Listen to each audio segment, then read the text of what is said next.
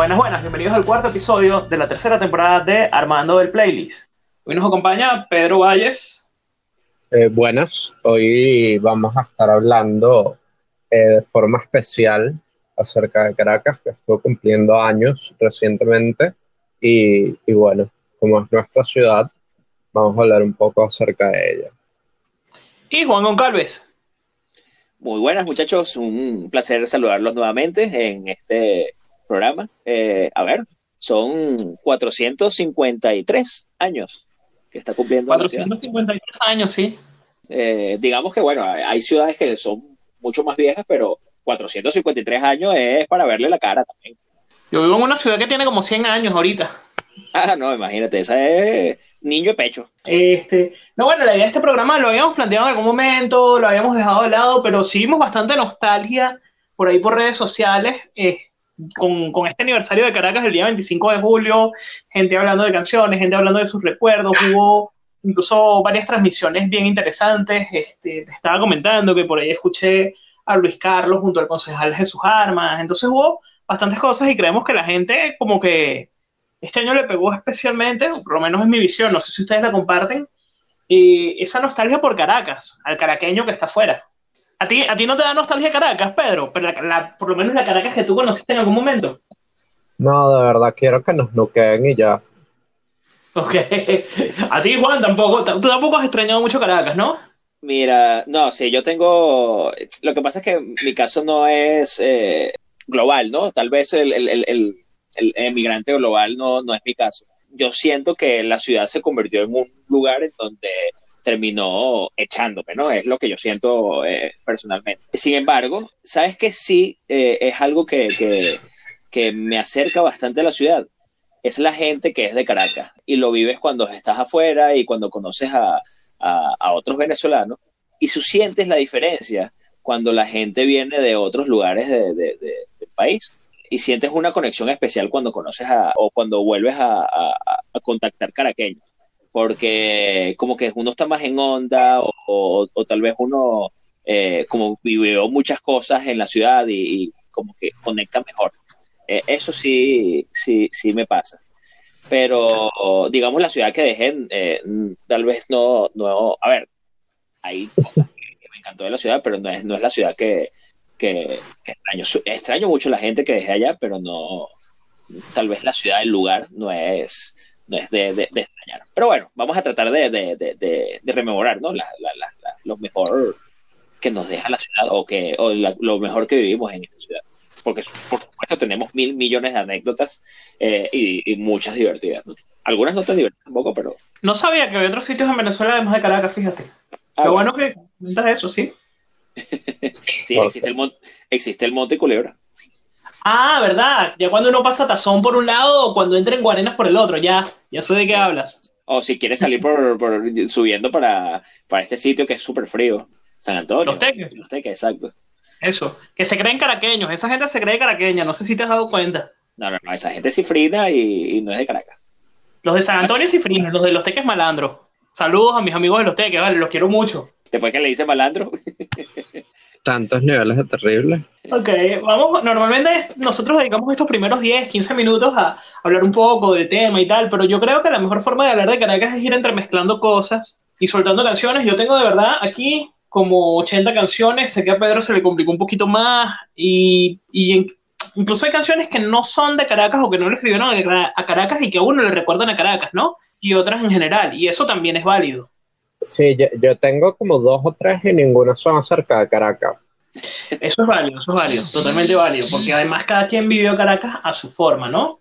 Pero para mí Caracas es como tres ciudades en una, ¿no? Uno escucha las canciones viejas de Caracas hasta, a lo mejor hasta los años 50, 60, y hablan de esa Caracas inocente, este, esa famosa Caracas de los techos rojos que se empezó a perder en los años 50 con la modernidad, que era una capital, pero una capital de un país pequeño, suramericano, eh, con algunas ínfulas de grandeza, con, con, sus teatros y sus plazas al estilo francés, que creo Guzmán Blanco, pero que en verdad era como un pueblo pequeño, donde Petar era lejos, donde Antímano era para ir a pasar las vacaciones, etc.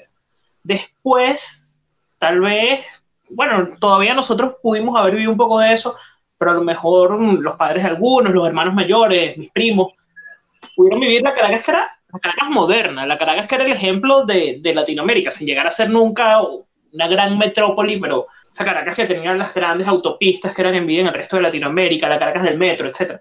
Y últimamente, a lo mejor de hace unos, no sé si ocho años, nueve años para acá, si bien hubo unos años ahí que ya se veía que ese proceso venía, una Caracas triste, una Caracas que no se puede vivir, una Caracas a la que le falta vida.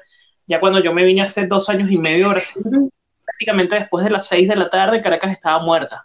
No sé si ustedes tienen también esa percepción no sé, no sé la percepción de ahorita porque no, no ahorita con el COVID todas las ciudades son un poco más, más, muertas, no, no es solamente eh, eh, algo que le, debe pasar a Caracas, yo creo que en todos lados debe estar algo parecido, ¿no? Sencillamente porque los lugares nocturnos no, no están aptos para, al menos que no sé, sea en Estados Unidos, donde no le están parando bola.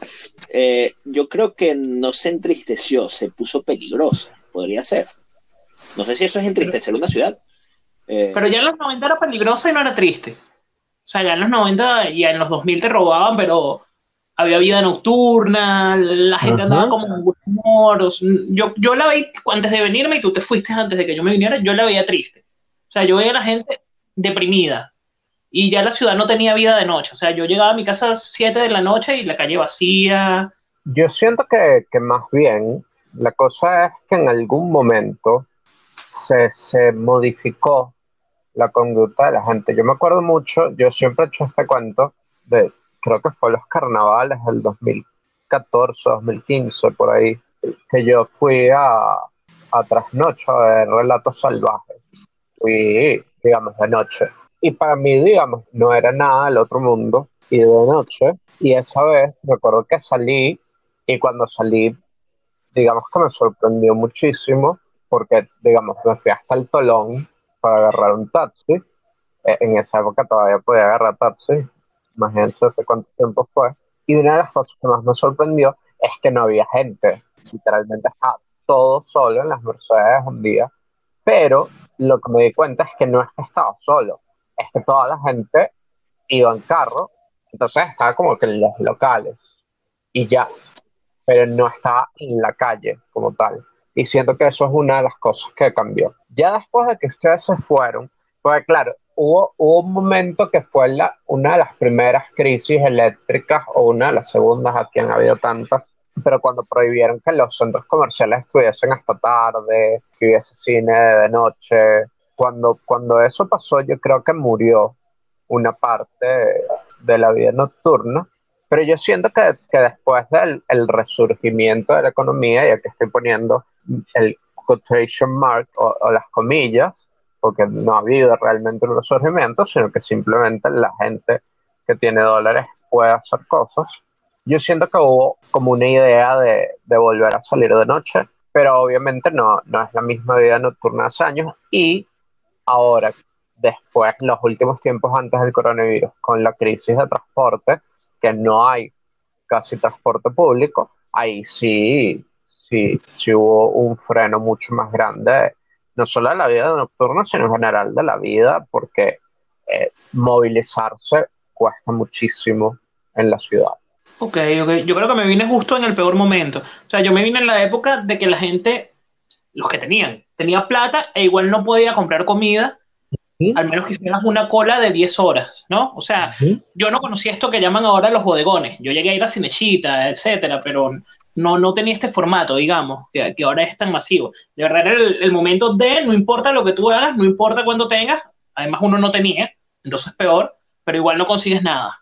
Sí, sí, efectivamente, después cuando el chavismo se vio obligado a gastar parte de sus dólares acá, lo que hizo que hubiese una falsa apertura económica, digamos que comenzó a, haber cosas porque, bueno, ellos mismos comenzaron a traer cosas para mover el dinero aquí. Pero efectivamente, cuando tú te fuiste justamente en ese momento que, que de verdad había, había un grado de dureza bastante grande. Eso, mi percepción eh, externa de estos últimos cuatro años fue eso, eh, eh, una cosa que, que iba empeorando hasta que pasó eso, ¿no? Que, que, como que se flexibilizó el uso de los dólares en todos los comercios, eh, etcétera.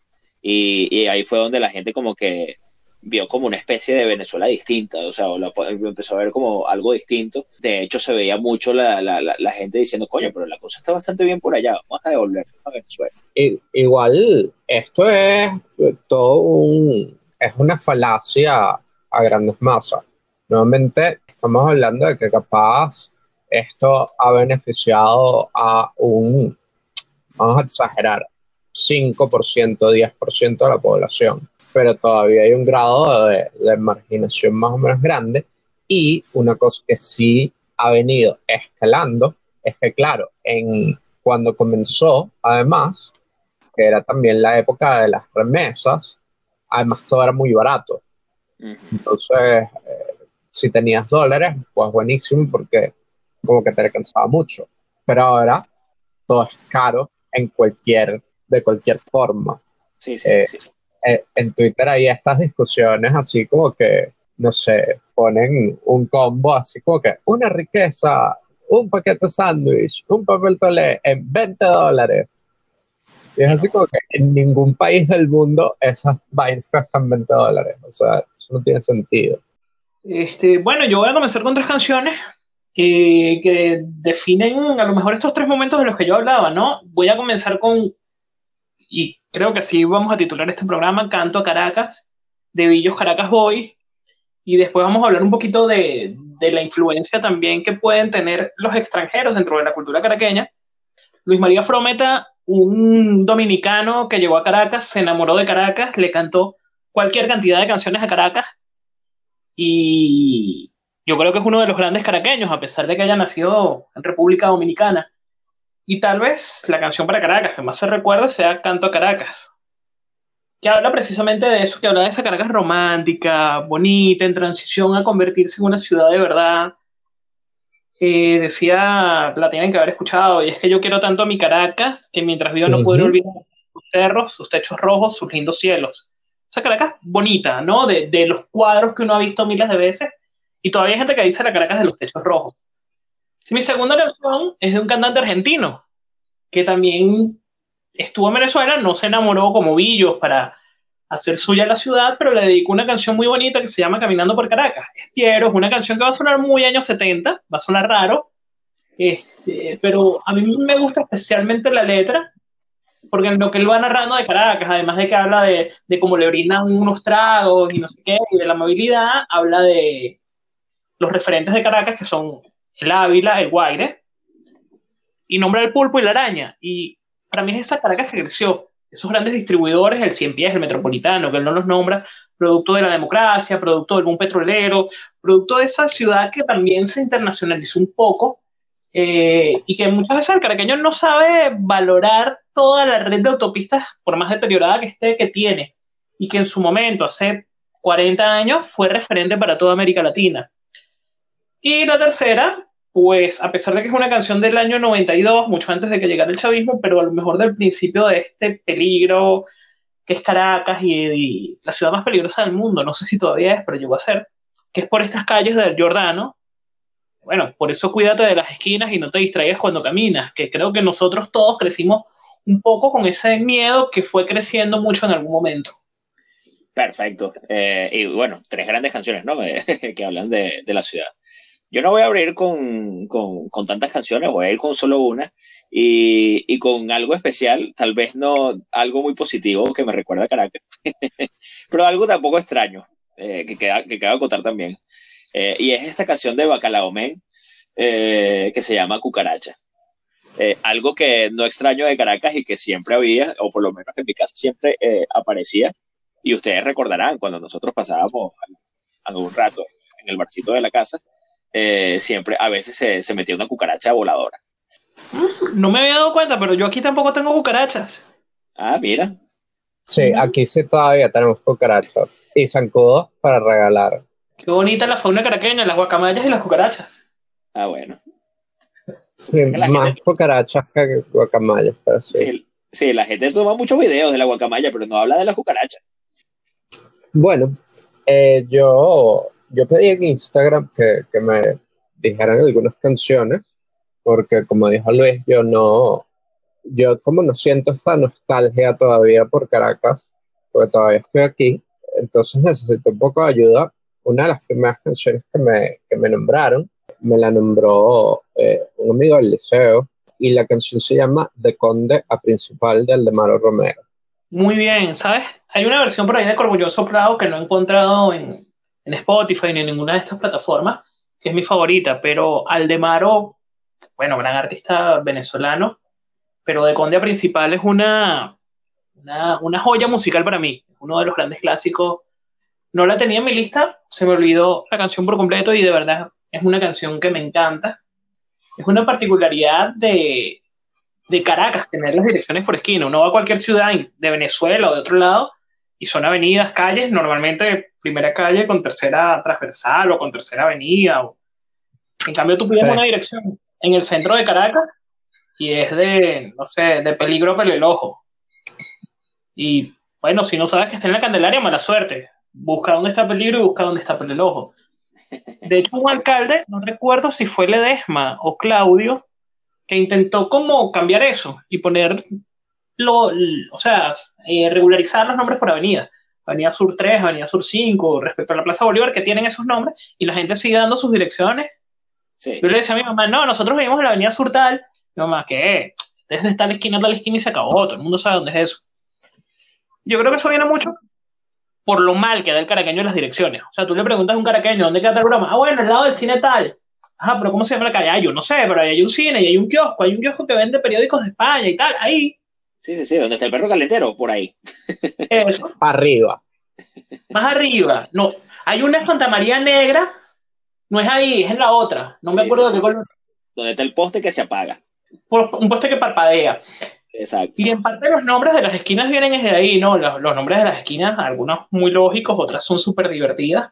Pero vienen desde eso. Ahí vivía un sordo que era amigo de Páez. Ah, bueno, esa es la esquina del sordo porque todo el mundo se ubicaba donde vive el sordo y trascendió en el tiempo. Y había un cuento, una vez hice un recorrido sobre las esquinas de Caracas, y había un cuento de que una vez un venezolano en Europa, a principios del siglo XX, un caraqueño, se quedó sin papeles y entonces él va al consulado, no sé qué, y le dicen, ay, ¿cómo yo sé que tú eres venezolano de verdad? Bueno, no sé, pero es que no tengo papeles, no tengo... Mira, si yo no sé que tú eres caraqueño, porque aquí, tú puedes ser otro país que el español. Entonces el tipo que se queda pensando y dice, ah, ya yo sé cómo te voy a demostrar que soy caraqueño. ¿Cómo? De marrón a pelota, de pelota a abanico, de abanico a maturín, de maturín a llevar. Ah, no, tranquilo, si eres caraqueño, toma todos tus papeles y vete. Yo pelaría bolas. Viste, no eres caraqueño. Tienen que, tienen que conocer el centro y aprenderse los nombres de las esquinas. lo que pasa es que ya es un caraqueño más moderno, no, no ese caraqueño. Yo me lo sé, yo me, y me sé las historias también. Ah, bueno. Más moderno, Luis, esa es la clave. Ah, gracias. Eh, no lo dije yo. bueno, ya que hablamos de esquinas, yo voy a agregar una canción de Giordano, que también fue uno de los grandes cantores de Caracas, más que Caracas, a, la vida cotidiana en Caracas, que se llama Perla Negra. Y él cuenta, bueno, como va a estos sitios donde él contrata a una muchacha para satisfacer ciertas necesidades, ese sitio quedaba, dice él en su canción, de Pinto a Miseria esquinas por las que yo caminaba todos los días y que para mí no es referente de ningún burdel, sino es referente de, no sé, ahí estuve un tiempo en la heladería Tío Rico y por ahí yo compraba plastilina cuando era niño y esas cosas. Pero en su canción él narra esta, esta vivencia. Y por ahí me pidieron que, que también incluyera, yo no sé por qué esto es de Caracas, del cazador al Volta, de desorden público. Yo no sé el cazador, ni el Volta, ni el Topeca, ni el Puerta Amarilla. Pero hay un pana que dice que son sitios históricos de Caracas. Ok, sí, sí, eh, es muy cómico, ¿no? Lo de, lo, lo, sobre todo la parte de los moteles en Caracas, eso me parece algo eh, bastante particular. Con respecto, sobre todo con respecto, si lo, si lo pongo a comparar con, con, Inglaterra o con cualquier ciudad en Inglaterra, que eso no existe. Eh, aquí tú pagas todo el completo ya. En Caracas está lleno de esto, ¿no? De, de, de todos estos famosos hoteles o moteles por hora. Eh, y el otro día lo comentábamos de, forma muy, muy, muy, jocosa en cuanto que sería un exitazo colocar en este pueblo, en algún lugar en Inglaterra, uno de estos hoteles por ahora. O sea, sería todo un boom porque es un nicho, es un nicho acá. Y la cosa seguramente se llenaría de venezolanos. Hoteles de alta rotación, es el nombre científico de eso dentro del mundo de negocios. Ah, ok. Sí. Yo, yo tengo voy a aprovechar de, dar dos cuentos. Yo, yo estudié en, la parte norte de, Bellomonte, es decir, de este lado del Guaire, en lo que llamamos zona grande Chacaito, pero que en realidad es Bellomonte, y está muy cerca del Volta. Y digamos que ya uno, a, a su tierna edad adolescente, ya uno sabe qué es eso. Y no es exactamente un hotel, en realidad el Madrid es un hotel, pero, pero el, el Volta no. El Volta de hotel no tiene nada. No, son más como, yo nunca, hablando en serio, yo nunca fui, no, no me llamaba la atención conocer ninguno de estos sitios, pero son, como museos, ¿no? Yo creo que incluso tienen las mismas trabajadoras hace 40 años. Yo, yo hace eh, un tiempo estuve eh, en una, ayudando a una empresa de turismo aquí en Venezuela, en la parte matemática, y un día con, con, con el CEO estábamos hablando y entonces él, él nos echaba el cuento de que una vez en una entrevista, él le preguntó al muchacho, ah, sí, tal, y qué sé yo, y tú has ido a hoteles, ¿no? Y dice que el chamo se ha puesto blanco, pálido, así como que, no, no, no, no, no, yo, yo, yo soy muchacho de mi casa, yo nunca he ido a hoteles, no, no, no, para, para nada, para nada.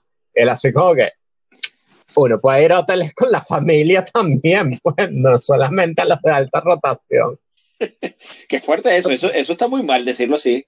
Eh, invitar a alguien a decir, mira, vamos a un hotel de alta rotación, tú sabes, a, rotar altamente. Mira, otra cosa que conseguimos en Caracas y que es algo bastante característico, probablemente en las ciudades latinoamericanas, pero a ver, eh, es el, el, este pequeño espacio donde se consigue de todo y lo llamamos el kiosco, ¿no? Y con eso con la canción de los Menta llamado el kiosco, que me parece súper divertida, donde consigues pepitos y donde consigues la revista del 5 y 6, Papu, no, eso, eso es muy viejo, el, el, el, Papu, ¿te acuerdas del el Papaupa? El, el, el chico ese no, sí lo nombran, sí lo nombran.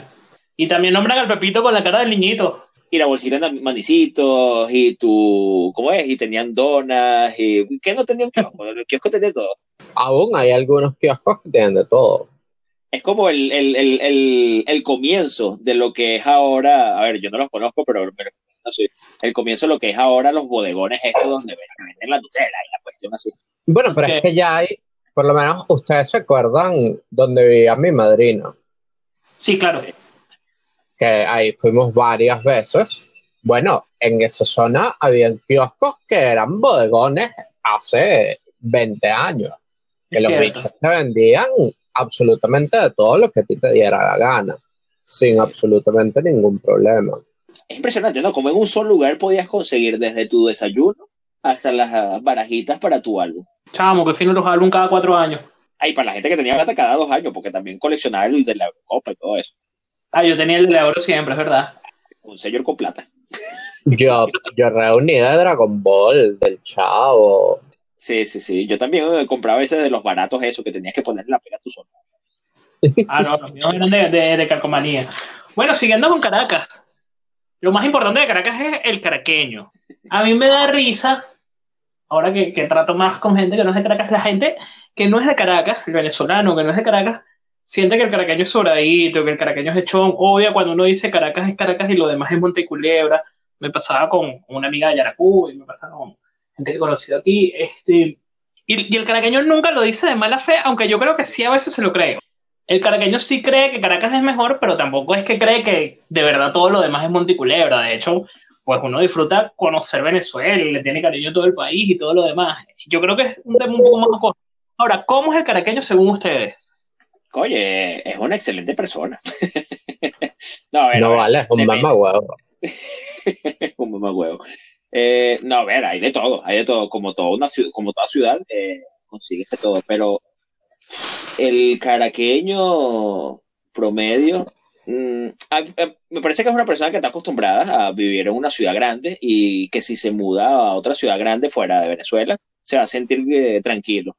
Eh, a mí me pasa particularmente, y eso creo que lo he compartido con, caraqueños que, han salido, que cuando se mudan a ciudades pequeñas, por ejemplo, donde estoy viviendo ahorita, es, esto es un pueblo, puedes sentir un poco de nostalgia de, ese, de ese, tú sabes, de ese día a día del corre-corre, de que tienes que tardar una hora en llegar a un sitio. eh, de que tienes que apurarte, que tienes que correr, la vida cambia y entonces te parece a veces un poco así como que, bueno, esto le falta como que esa adrenalina, aquí no hay adrenalina, aquí no, esto no sirve.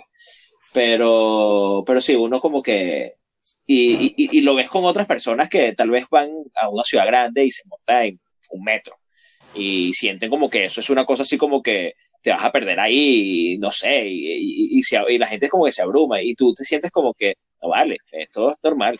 Además, esto está súper cómodo, o sea, deberías de ver cómo es montarse en Plaza Venezuela un día a las 7 de la mañana, cuando, eh, a ver, eso, es, eso, era, eso sí era hardcore. Entonces, ese tipo de cosas tal vez. El caraqueño es como que muy, a pesar de que la ciudad tal vez no era la ciudad más moderna del mundo, te enseña a vivir en una ciudad sin ningún problema. Y, y también creo que uno eh, va por la calle muy, muy pendiente de todo. Por, bueno, por, porque la seguridad te enseña eso, ¿no? Y entonces como que estás demasiado pendiente de lo que está pasando a tu alrededor. Yo vivo en una ciudad que tiene 300.000 habitantes, creo que son menos, o está más o menos igual que donde tú vives. Y la verdad, a mí me, me, desespera, me desespera. El primer día que yo salí y vi un tipo en un caballo frente a mi edificio, yo como que, ¿qué es esto, pana? ¿Estoy en 1900 o qué?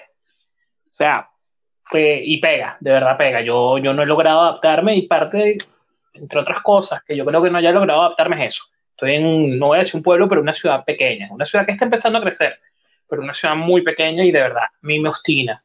El caraqueño además es un tipo que, que yo siento que disfruta, no sé si ahorita con la crisis será igual, pero el entretenimiento. Caracas siempre tuvo opciones de cine, de restaurantes. Al caraqueño le gusta comer en la calle, desde el más pobre hasta el más rico, cada quien de acuerdo a sus posibilidades, pero le gusta comer en la calle, le gusta ir al cine así muchas veces no tenga los mejores gustos, le gusta ir a conciertos, escuchar música, le gusta reunirse con los panas a, a tomar cerveza. O sea, yo creo que es un tipo muy de calle que siempre camina apurado, que siempre tiene miedo, le tiene pavor a los motorizados, tiene sus traumas lógicos, pero yo también creo que es así. No sé, para mí eh, nuevamente es demasiado diverso. Primero que esto me, recuerda un poco a, una discusión estúpida de las que suelen haber en Twitter, eh, que hay un carajo que pone eh, una foto de Petare de Caracas, entonces así como que obviamente está Petare, que es infinito, y lo está en lo que uno piensa que es Caracas, que es como pequeñito. Y, y entonces este pana decía así como que, ay, si lo que ustedes piensan que es Caracas. Realmente, como bien decía Luis, el caraqueño en promedio como que no existe, como que hay mucha diversidad, lo cual tiene sentido en una ciudad más o menos grande. Y creo que hay más o menos de todo. Creo que además eh, cambiamos capaz un poco dependiendo de dónde estemos en la ciudad, porque digamos, capaz yo cuando estoy en la Simón, por ejemplo, no estoy tan pendiente de ver para los lados, aunque no debería a veces, pero si uno está en el centro, como que va mucho más pendiente porque hay como mucho más gente, mucho más desorden. Entonces creo que, que, el caraqueño es muy diverso. Lo que sí es verdad es que hay características básicas del caraqueño que la gente de otros estados detestan de nosotros, como por ejemplo cruzar la calle por donde no se debe, un poquito de, de, este creído de nosotros somos creo que es lo más Monteculebra, aunque les diga que, que, es más o menos ficcional, que se tiene su parte de, cierto. Yo ya lo digo por diversión. A mí me divierte ver cómo los demás se molestan cuando uno lo dice. No, es como, entonces como unos argentinos eh, cuando decimos eso. Algo así. Bueno, yo creo que una de las grandes características del caraqueño, yo hablé ya de la parte buena, pero de la parte mala es que es muy clasista. Y esto lo hemos hablado en otros programas, así que no voy a profundizar. Pero además de ser clasista, el caraqueño, si bien tiene estas cosas en común, esto de, de verdad, Caracas es Caracas y lo demás es te lo va a decir cualquier persona de cualquier clase social, etc. Pero además habla diferente, no existe un acento caraqueño. Y hay canciones que hacen burla de eso para volver al playlist. Entonces yo incluí aquí, si no fuéramos venido, de cada loco con su tema, que era una, una, banda, un grupo, un dúo, en verdad, humorístico, y sacó esta canción imitando la forma de hablar de, de repente, en, en, la canción son unos malandros, pero no necesariamente son unos malandros, de la gente de clase baja. Y en los años 80 tuvimos la contraparte también con un grupo humorístico que se llamaba Medio Evo, que era Laura, la sin par de Gaurimare, o la cifrina de Gaurimare. Y en verdad el caraqueño tiene todas estas formas de hablar, ¿no? Bueno, yo voy a decir una segunda canción y la canción se llama Valle de Balas, de, de Desorden Público. Lastimosamente, una característica que se ha vuelto eh, común en Caracas es los tiros y, bueno, nuestro Valle de Balas. Y que santifiquen a José Gregorio y el presidente. Lo más curioso es que no solamente a veces bala, a veces hasta granada. Una vez yo escuché en un perro calentero a alguien eh, contándole a otra persona eh, que vendían las, las granadas a 500 bolívares y en ese momento 500 bolívares costaba bastante. Ahora, una habilidad que tiene el caraqueño es que sabe diferenciar un triqui-traqui de una bala 100%. Sí, sí, completamente. completamente. Tranquilo, son artificiales, algo está celebrando por ahí. Y bueno, los policías, ¿no? Los policías matraqueros también. Y por eso veo con esta canción de los amigos invisibles que se llama Mujer Policía, que no necesariamente es el policía matraquero, sino tal vez es, eh, es esta mujer policía que a lo mejor no es policía, sino es, eh, la contrataron para que te bailara en tu despedida de soltero. Hay, hay un amor especial que tiene el caraqueño, hablando en general, a lo mejor ustedes no lo tienen. Yo, yo descubrí que lo tenía viviendo aquí y una vez de vacaciones en Margarita, pero sí hay como una relación especial del caraqueño con el Ávila. Diría la gente, yo tengo un mala valenciano que dice un cerrito ahí cualquiera, y diría el coche que en mi casa que ellos en Mérida tienen montañas mucho más grandes, pero el Ávila es el Ávila, y se acabó y no se discute. En estos días vi que eso como que no siempre ha sido así, sino que nació a finales del siglo XIX por algunas poesías, etc. Este, pero voy con dos canciones, una muy conocida, que, a mí me emociona. Hay gente que dice que la canción es mala, pero a mí me emociona, que es el canto al Ávila de, de Ilan Chester. Más de una vez iba rodando por toda la Cota Mil, efectivamente, desde Petare hasta La Pastora, y la poníamos y la cantábamos muy chévere con el Ávila ahí al lado y otra de tomates fritos, que ya he nombrado en muchos programas esta canción, que se llama Granola, porque hay días que uno siente que la águila se viene a mí como una granola, como una gran ola. Sí, una buena canción, de verdad. Vengo con otra canción, eh, y esta de... Esta canción me recuerda mucho cuando caminaste bastante, cuando de repente se, se iba la luz, o, o, tal vez alguien decidía eh, eh, quitarse la vida en el metro eh, y arruinarle la, la, vida al resto de los 3, 4 pues, millones que se estaban moviendo ese día por el metro. A esta canción de los Pixel eh, llamada Asfalto. demasiada calle. Sí, demasiada calle por hoy. Eh, terminadas llegando. Es que la mayoría de la gente que se usaba el metro no se moría. Creo que esas estadísticas después cambiaron un poco recientemente por la mala alimentación de la gente, pero en general, antes la gente que se lanzaba al metro no se moría. ¿Saben? la, primera persona que se lanzó al metro, que sí murió, pues, este, fue toda una conmoción porque, como era la primera vez que pasaba, no sabían si debían al, chofer del metro acusarlo de homicidio o si eso era un suicidio, entonces había como un vacío legal, al tipo como que tuvieron que sacarlo por un túnel en otra estación, los propios compañeros mientras se aclaraba la situación, cosas de las ciudades que llegan a la modernidad, ¿no? Las cosas malas, ¿no? Pero bueno, esta, esta canción también, disculpa que voy a seguir con otra. No, no es por lo que el tema de la canción, porque la canción es un poco melancólica de alguien como que extraña eh, a una persona que, se, que se fue, eh, digamos que es su pareja, pero la casa de Caramelos de Cianuro tiene una parte muy característica, que es que él desayuna con un cacho y con una fría. Y esas son eh, dos cosas que a lo mejor tú harías en, eh, bueno, lo podrías hacer en cualquier lugar de Venezuela, pero creo que es algo que lo haría mucho un caraqueño, ¿no? Un cacho. Juan, sabes que, él no está hablando de un cachito y una malta, ¿no? No, pero, pero, ¿por qué no? ¿Por qué no? es otro cacho y es otra fría. no, bueno, pero vamos a llevarlo a ese lado bonito, no vamos a llevarlo a ese lado. Extraño los cachitos, ¿cómo pesar? Los cachitos de jamón. Claro, y es ese, eh, y es ese cachito que conseguía siempre en un local que, que era dueño siempre un portugués y que era difícil, ¿no? De, entenderle a veces, eh, es lo que me imagino, yo lo entendía, ¿no? Pero me imagino a veces de entenderle qué era lo que el, portugués te decía a veces, pero él te entendía muy bien lo que, lo que tú estabas pidiendo y a veces... Claro, Juan, porque tú eres portu, tú le hablabas en el mismo idioma. no, yo siempre lo hablaba en español, yo nunca le hablé en portugués a un portugués dices tú? No, el Juan, pero es que tú tenías tremendo entrenamiento. Sí, claro. sí, sí, sí. Yo, tuve un entrenamiento nazi en la casa. tu mamá hablaba bien, pero tu abuela nunca se lo entendía nada. Este, este comentario un poco jocoso. Algo que, no sé si ustedes, no sé si Juan, pues, Pedro todavía está en Caracas, pero no sé si Juan le ha tocado compartir con gente de otros países de Latinoamérica. No logran entender la influencia que tienen los españoles, los italianos y los portugueses en la cultura del caraqueño. De gran parte del venezolano, porque por lo menos en Valencia también los italianos tienen mucha influencia, pero del caraqueño y ese cariño que uno tiene hacia esas comunidades, pero es que uno, por más chistes que haga y todo lo demás, creció con ellos, son parte de uno. Como yo les digo, el caraqueño aprendió a ver fútbol con ellos. Es lógico que uno sea, y me disculpan los, los radicales del Caracas Fútbol Club, pero es lógico que uno sea del Barça, del Madrid, del Milan o de la Juve. Este, el Porto y el Benfica no tanto, pero porque uno aprendió a ver fútbol con ellos. Este, uno a la cerveza, el caraqueño a la cerveza le dice birra, que es cerveza en italiano. Este, uno eh, come comida española o, portuguesa, la comida italiana mucho más de vez en cuando, las panaderías, los talleres mecánicos, etc. Entonces, es, sería inexplicable que, que, uno no le tuviera cariño o que uno no lo sintiera parte de uno. En verdad, uno creció entre españoles, portugueses e italianos, también colombianos, libaneses, porque Caracas fue chino, Caracas fue una ciudad que recibió mucha gente, pero estas tres comunidades son muy fuertes y de verdad hay un, hay un vínculo que es muy difícil de romper. En tu caso, además familiar pero incluso para mí, que mis padres son venezolanos y todo lo demás, hay un vínculo que yo creo que de Caracas es difícil romper con esas tres comunidades. Sí, sí, sí, sí, completamente.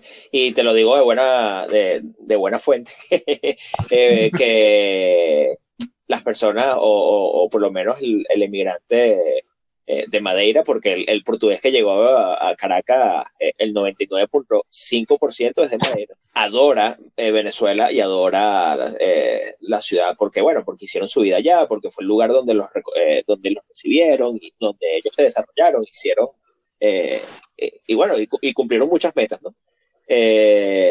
Y sobre todo, no, si ellos se, se logran conozco muchos casos que bueno, se han devuelto a Europa a vivir en otras ciudades en Europa o tal vez en Portugal y, no se hallan, no se hallan porque el clima es distinto, porque no es lo mismo que ellos estaban viviendo antes y, se acostumbraron demasiado a cómo era la vida allá.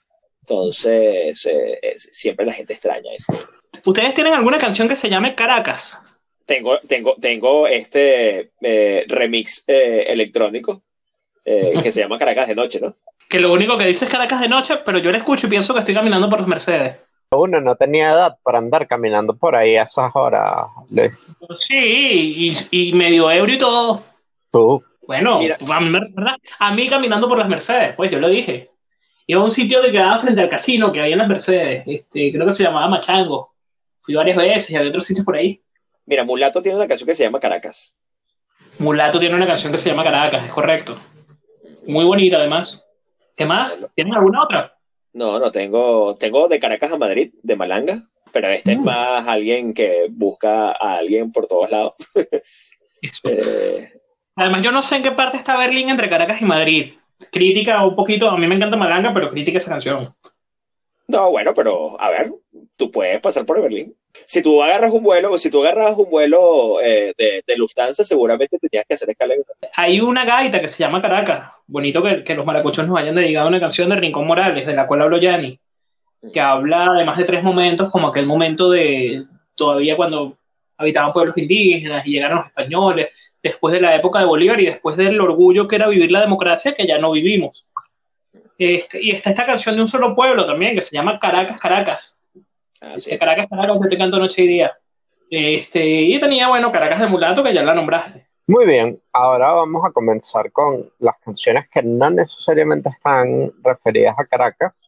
Y la primera de ellas es La Ciudad de la Furia, de Soda Stereo, que sin duda alguna es una canción que, que te recuerda a Caracas por, pues bueno, porque Caracas es, es toda una furia.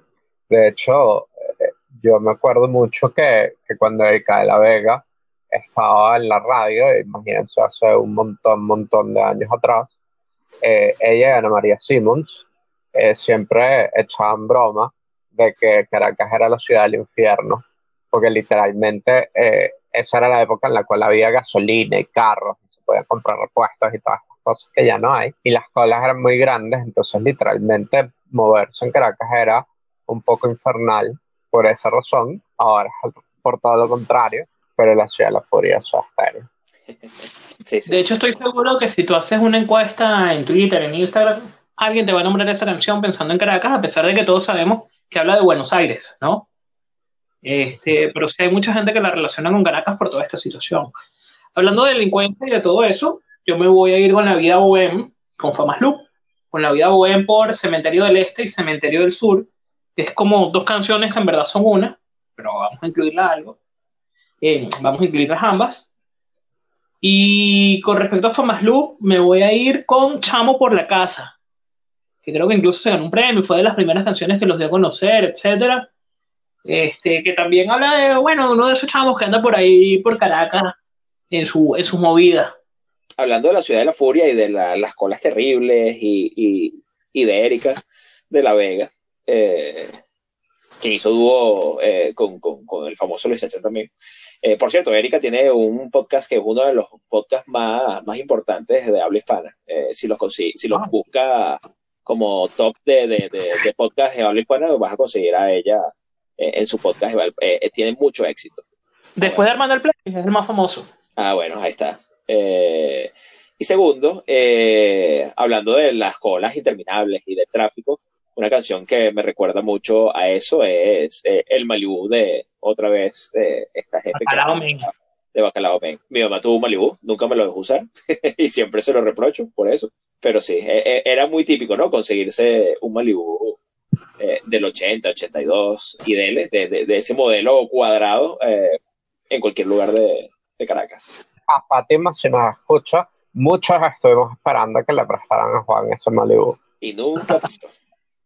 Nunca pasó. Una vez José, una vez José en pedirlo prestado y, y fue la última vez que, que lo pedí prestado, porque la, la, la, manera que me dijeron que no, no fue, fue nada bonito.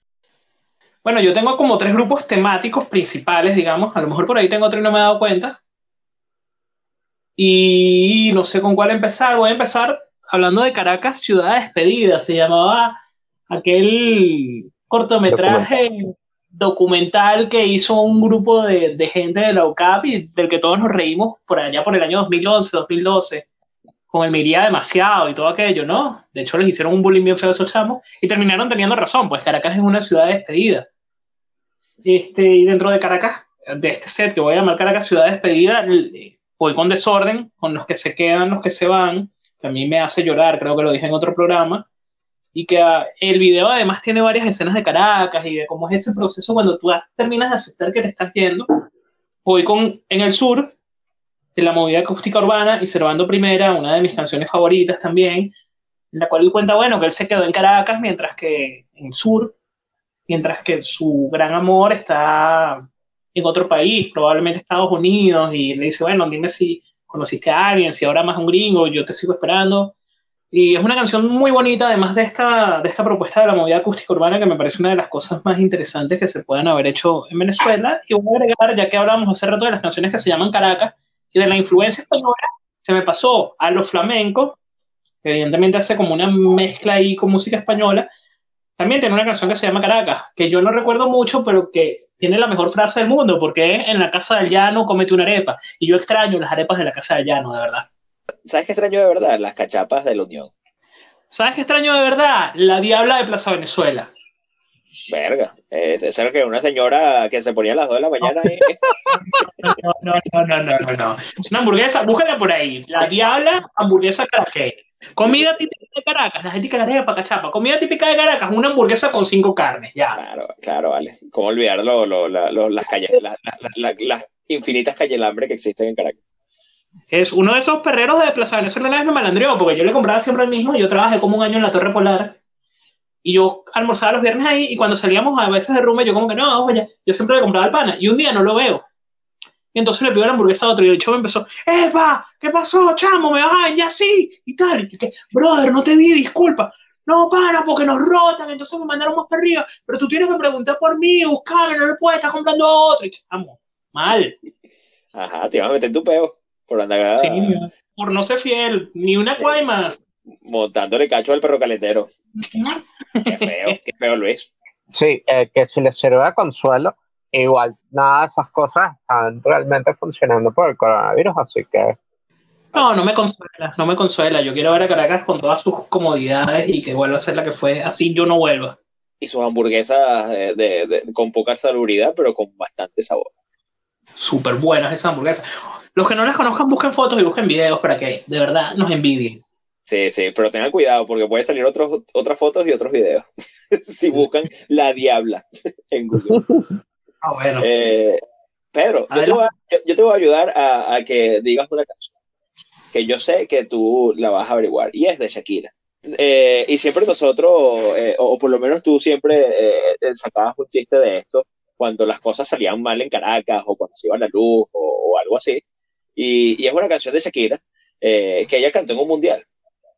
Sí, sí, yo, yo tengo este chiste graciosísimo de que cuando pasa algo así muy venezolano o quinto mundo, yo digo porque esto es África y comienzo a hacer la, la musiquita de Waka Waka, porque, porque bueno, esto es África y efectivamente como se demostró en la última encuesta o en, la- en la- en el último informe del INCOVI, eh, pues sí, ya estamos al nivel de África, ya, ya somos efectivamente el país más pobre de toda América y, y solo somos comparables con países africanos. Así que ganando. Le voy a dar la vuelta. La forma como un venezolano vive el Mundial de Fútbol no se vive en ningún otro país. 2006, juego Arabia Saudita, Túnez. Yo me meto por ahí a comerme una empanada, no me acuerdo qué hora era, o un cachito, o algo así, porque no había comida. Y todo el mundo viendo el televisor. Y yo así como que, ah, ¿para quién está jugando ahí? Yo, yo sabía, pero Arabia Saudita, Túnez. O sea, el juego, con respeto a los árabes y a los tunecinos, pero el juego más nulo del Mundial. Y yo, no, chamo, viste no sé quién, y viste como, es que esos corren y tal. Y...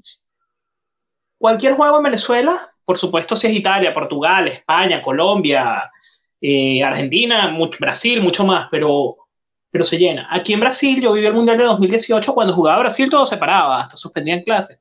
Pero si no estaba jugando Brasil, es como que no pasara nada. De hecho, Sí. ellos me veían, me decían que yo me apasionaba mucho. Y en el Mundial del 2014 yo estaba en España y era más o menos lo mismo, como que la gente se reunía a ver algunos juegos, a lo mejor había un poco más de vida, pero cuando jugaba España, si no, no importaba tanto. Bueno, pero es que nosotros también tenemos una ventaja. Dado que el hecho que. Venezuela, exacto, como Venezuela nunca va, entonces hay que disfrutar los juegos de todo el resto de la gente, porque si esperamos a que vaya a Venezuela no disfrutamos ninguno. Muy mal, muy mal. Eso sí te tiene el, el caraqueño y creo que en general el venezolano. El venezolano disfruta toda rumba. No importa cuál sea, pero él la disfruta, esté invitado o no. Sin Es duda. arrocero. Es arrocero, ah. Es arrocero hasta en el mundial. Bueno, eh, voy con Train y Soul Sister, eh, famosa canción que me recuerda Caracas por, por, por la simple razón de la propaganda infinita de, de, de, de- ¿cómo es? Movistar. ¿Qué más? Raguayana con algo distinto, una canción que ya habíamos eh, dicho anteriormente en un playlist anterior, eh, pero es muy del caraqueño cifrito, ¿no? El caraqueño, ese caraqueño eh, del este del este. Por supuesto, el Latin Lover de Malanga eh, es una canción que trata de, de ese de ese personaje, ¿no? Que va por ahí, ¿no? Yo siempre lo veo que es algo así como un caraqueño. Eh, roba corazones, ¿no? Tengo aquí Las Caraqueñas, por supuesto. Esto tiene que ir, que es una canción de Waco, Ujú. eh, que le canta a, a las chicas caraqueñas, donde dice que, bueno, que, que, bueno, son espectaculares, ¿no? Hay de todo, ¿no? En, en Caracas hay de todo. Eh, hay una variedad, como bueno, como toda eh, ciudad. Vinilo Versus tiene dos canciones que me parece que son propicias para ponerla aquí. Una que se llama Ares. Eh, de hecho, el video es, eh, es grabado en, en la casona, ¿no? No sé qué usan de, de fondo, pero sí es un video muy fuerte y bueno, para los que hemos vivido la situación de violencia política, es una canción clave. Sí. Y también ellos tienen una canción mucho más nueva, eh, se llama Broken Cities. Y bueno, el nombre lo dice, más, lo dice todo, ¿no? Y Araguato, que también es, es un proyecto donde participa eh, Rodrigo, justo a, a- a- Bueno, ahorita no recuerdo los nombres. eh, Jiménez y. Correcto, gracias Luis. Eh, con una canción que se llama Estocolmo, ¿no? Y, y la coloco aquí porque parte del miedo o de mucha gente que, se fue de Caracas eh, es de esta gente que, bueno, que, a ver, vivía, tenía una familia adinerada porque hacían vida en, Caracas, eran dueños de, centros comerciales, etcétera, y vivían con miedo de, ser secuestrados, ¿no? Y, una cosa de cuando te hacen el secuestro es que puedes, puedes, puedes vivir este tipo de, de, síndrome. Eh, entonces lo coloco acá. Eh, de hecho, yo creo que el, el, el, el venezolano puede ser que eh, haya desarrollado el síndrome de Estocolmo hasta cierto sentido. Yo creo que también voy a hacer una, una ráfaga corta. Eh, la primera canción que voy a nombrar es una canción que es una versión adaptada de una, de una canción australiana que se llama Don't Waste to Die. E hicieron una versión venezolana eh, que se llama Morirse como un pendejo. Eh, y, y, bueno, probablemente no está en Spotify, pero en YouTube está, así que, la pueden incluir. Eh, a mí una canción que, que, me recuerda más a Caracas que la ciudad de la furia de, de su estéreo es cuando pasa el temblor. porque de alguna forma yo siento que llevamos ya años añorando como ese momento en el que pasa el temblor. No, el, el temblor eh, figurativo. Ah, ya, sí, todos lo queremos. Entonces, eh, bueno, cada vez se, se, alarga más, pero, pero todos sabemos qué pasa. Bueno, yo aquí voy a ir con un par de recuerdos personales.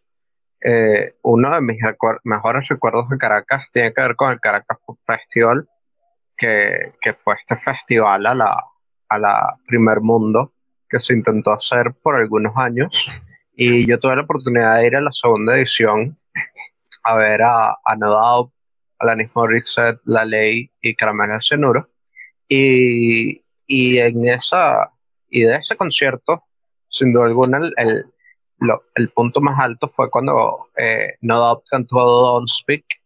Eh, fue un momento muy emocionante. La misma Gwen Stefani ha dicho varias veces que, es un momento que recuerda bastante en su carrera, eh, eh, muy emotivo para ella y, creo que es una buena canción. Y el, otro recuerdo musical que tengo es haber, haber visto a Cranberries, que, que bueno, es una de estas fortunas que uno tiene de poder ver a la gente antes de que se vaya eh, y, yo siento que no ponemos a Cranberry tanto en este playlist como, como podríamos ponerlo.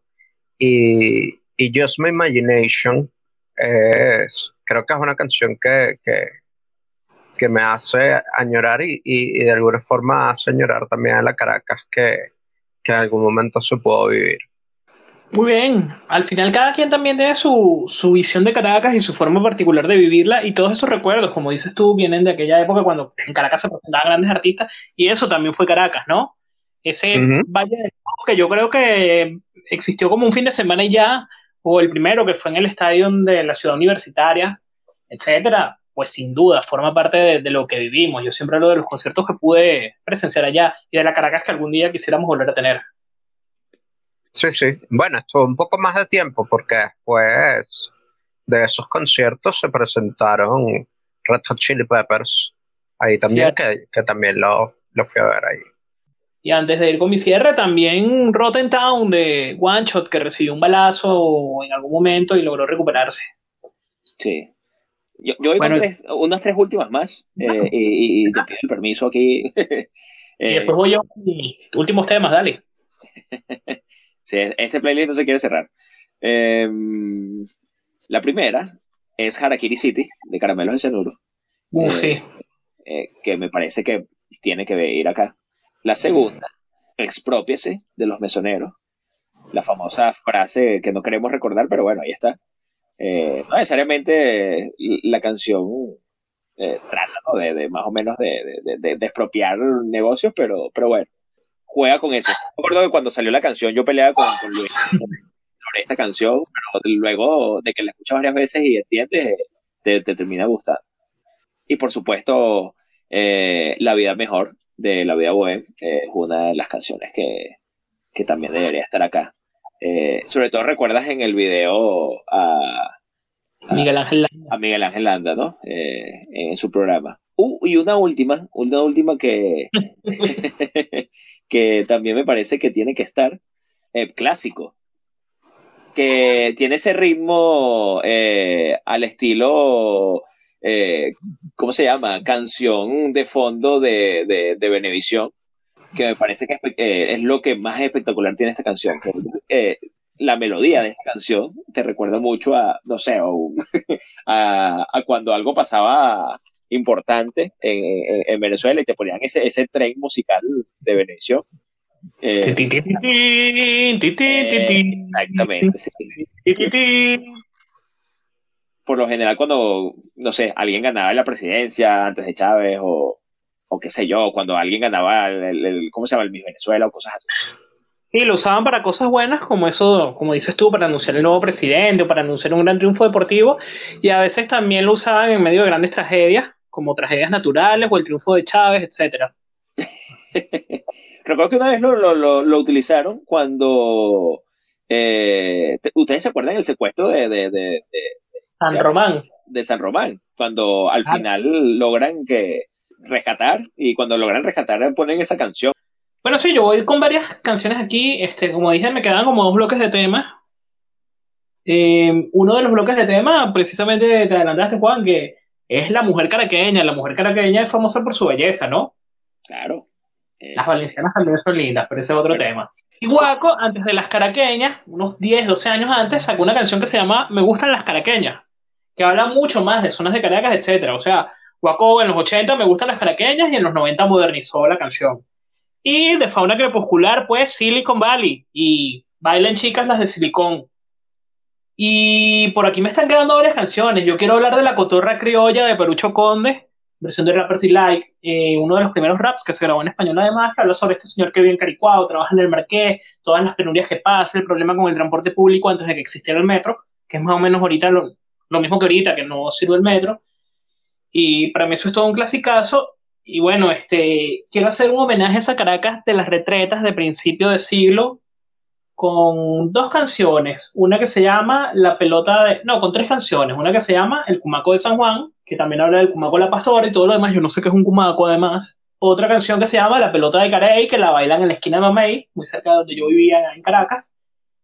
Y para mí la canción más caraqueña de la historia, que es El Norte es una quimera, que habla de ese caraqueño que se va al extranjero a buscar oportunidades, se regresa porque le va mal, pero cuenta que le fue de maravilla.